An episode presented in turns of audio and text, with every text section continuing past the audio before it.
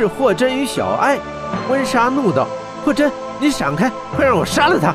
温莎道：“铁虎还不能死，为什么？”温莎与穆拉提都疑惑道。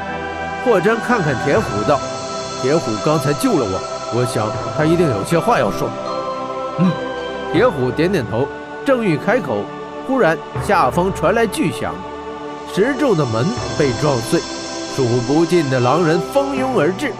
来不及了，铁虎说道：“你们快跟我来，这条路通到地面之上，咱们先逃出去再说。”跟着铁虎，霍真也说道。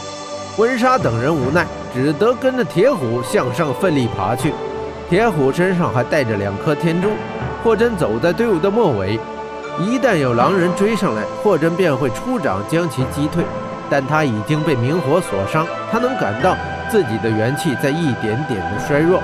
一行人跟着铁虎一直向上爬，众多疯狂的狼人在身后是紧追不放。最终，一行人来到顶端的尽头。铁虎拿出两颗天珠一照，顿时打开一扇密门。一行人走出密门，外面是星光璀璨，圆月当空。此时已是夜间，此处正是魔鬼城，但圆月是淡蓝色的。一行人终于逃出了那地下狼人城，来到了地面，还来不及欣喜，魔鬼城的银狼已经扑了上来。这些银狼是由狼煞召唤来的。此刻虽不是太多，但仍在聚集。温莎护住金雪，霍真、穆拉提、黄力豹与大漠金蝎挡住狼人。铁虎想关上那扇门，但那扇门一旦打开，便再也关不上。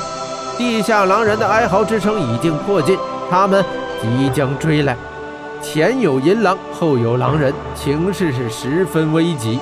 铁虎只得放弃，他对众人说道：“咱们快杀出去，狼人要追上来了。”我来挡住狼人。穆拉提撤回来，拿着鳌盾走向了那扇密门。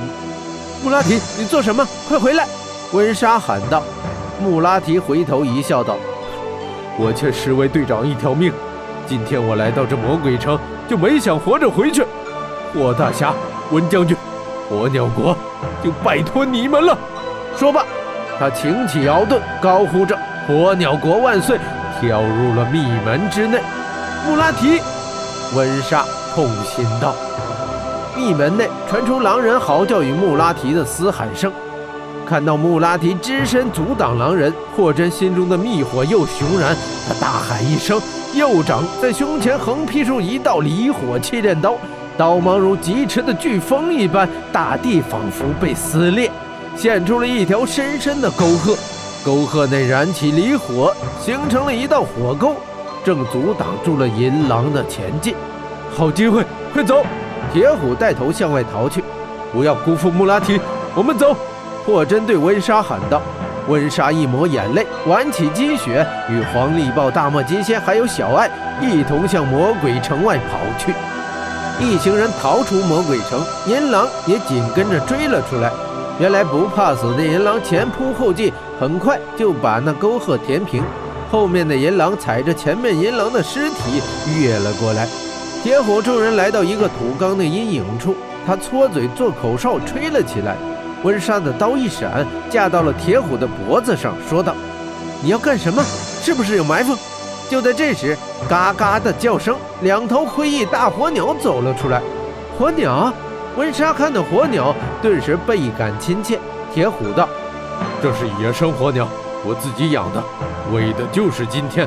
快，骑上它们，咱们走。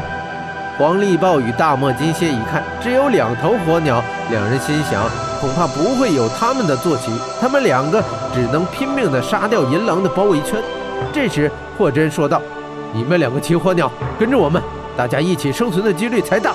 我们步行着就可以。”黄力豹与大漠金蝎都感到惊讶，问道：“你们为什么要帮我们？”霍真道。因为你们有骨气，一行人骑上火鸟，铁虎和温莎带着金雪同骑一头。温莎起初极不乐意，但碍于情势危急，只得如此。黄力豹与大漠金蝎带着血眼沙陀的尸体，则骑着另一头。两头野生火鸟已经被隐藏圈养多时，此刻得到命令，虽然负重较多，但大爪子迈开大步在沙漠上展开奔驰，霍真施展身法，在两火鸟的后面不远处紧紧跟着。霍真头上的汗层层而落，呼吸变得是越来越重。虽然他身法不落，但后背的伤势是越来越痛。